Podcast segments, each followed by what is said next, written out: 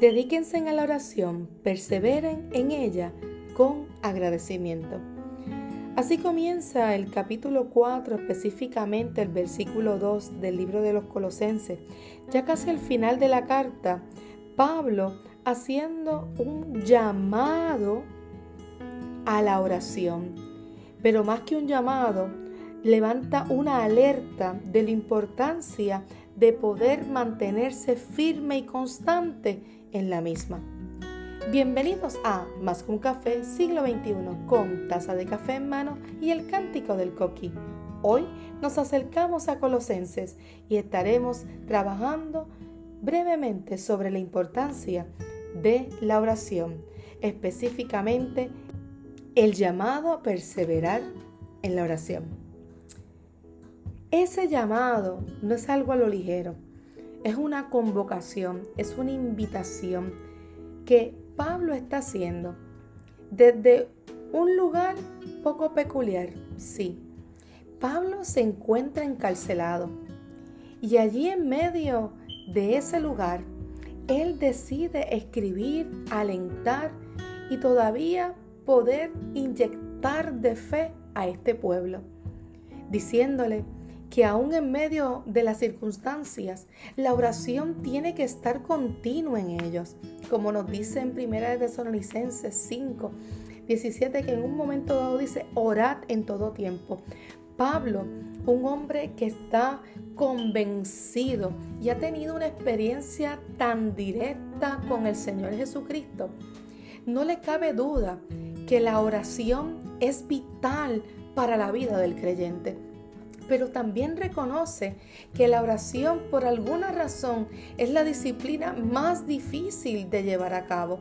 Por eso no solamente hace un llamado, sino que se detiene para decir para decirles es importante que perseveren, es importante que se mantengan alerta, es importante que sean constantes y firmes. En medio de cualquier circunstancia, no dejes de orar. La oración en tu vida y en mi vida, querida hermana, hermano y amigo que nos escucha, no puede ser tomada a la ligera porque no es un lujo. La oración no es un lujo espiritual, es esencial para el crecimiento del creyente. Y eso tiene que estar siempre presente. Tú y yo no podemos pensar que una oración consta de decir hola y adiós. Que una oración no puede ser solamente cuando yo necesito. No, hermana, hermano y amigo. La oración es esa llave, es ese canal, es eso que te hace uno con Dios. Es ese momento donde tú tienes oportunidad de hablar, de desprender tu corazón y poder decirle al Señor, aquí estoy, tal y como soy.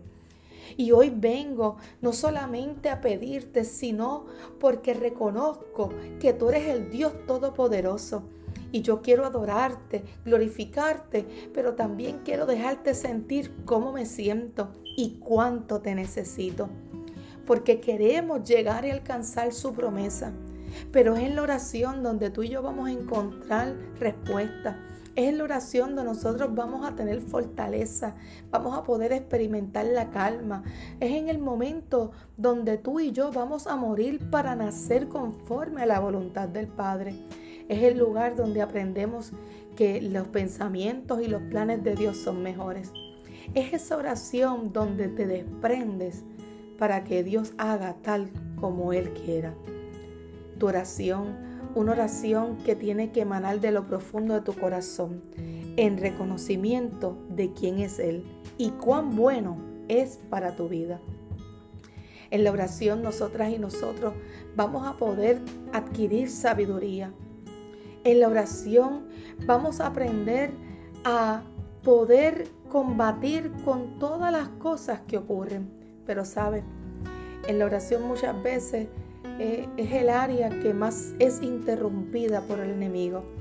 Sí, es la más acechada, es donde más pereza nos da. Porque a veces entramos en ese adormecimiento espiritual porque tras que el día trae su propio afán, nuestra sociedad, nuestro mundo y nosotros mismos le añadimos más afanes. Y eso muchas veces nos roban el deseo de querer ir a hablar con Él. Y muchas veces dejamos para luego, para después, porque cambiamos ese tiempo por un poquito más de sueño, para dormir un poco más, para ver un poco más de televisión, para poder hacer otras tareas. Y cuando tenemos el supuesto tiempo, estamos tan agotados, la pereza ha entrado tanto a, nuestra, a nuestro entorno que nos conformamos con un hola y adiós. Y a veces con simplemente en paz me acostaré y así mismo dormiré. Pero no dedicamos el espacio y el tiempo de poder ir a intimar más con Él.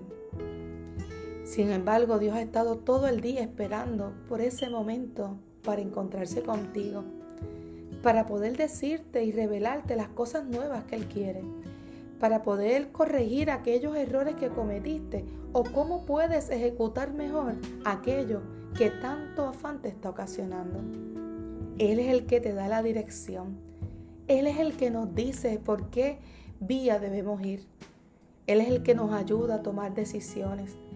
Y cuando vez que estas cosas que ocurren a nuestro alrededor se levantan, nosotras podamos discernir y decir, o cómo actuar conforme a lo que nos exige la sociedad, sin violentar lo que Dios ha establecido. La oración tiene que ser una disciplina constante y la oración no puede faltar en tu vida y en mi vida. No es un ritual, no es una actividad más, no, no. No es una obligación porque hay que hacerlo, te obliguen, no.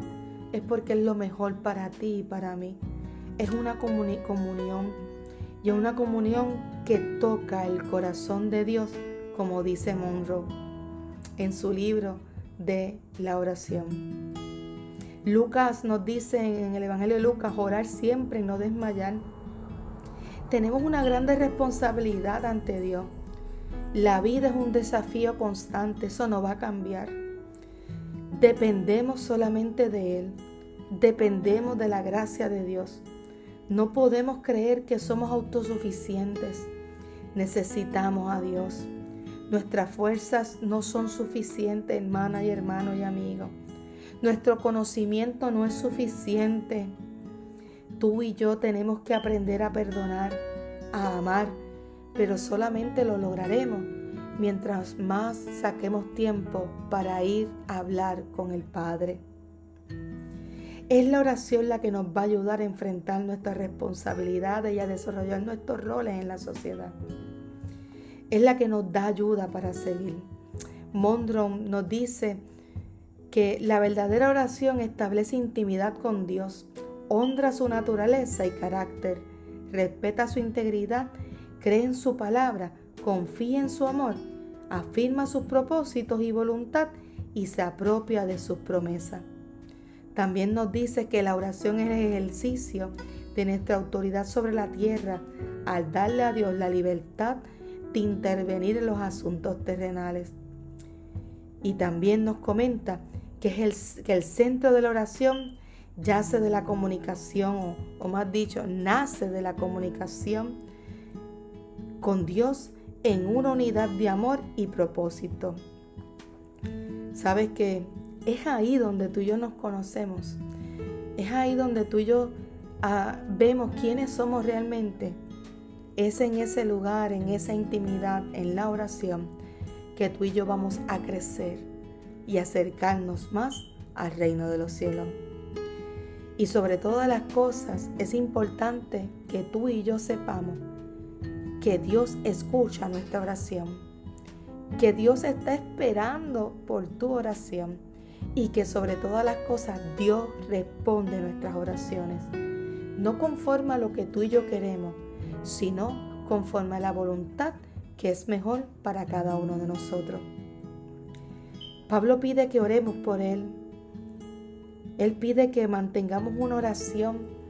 Y eso también nos da a entender que tú y yo tenemos que orar por nuestras hermanas, nuestros hermanos, por nuestra sociedad, por nuestra iglesia.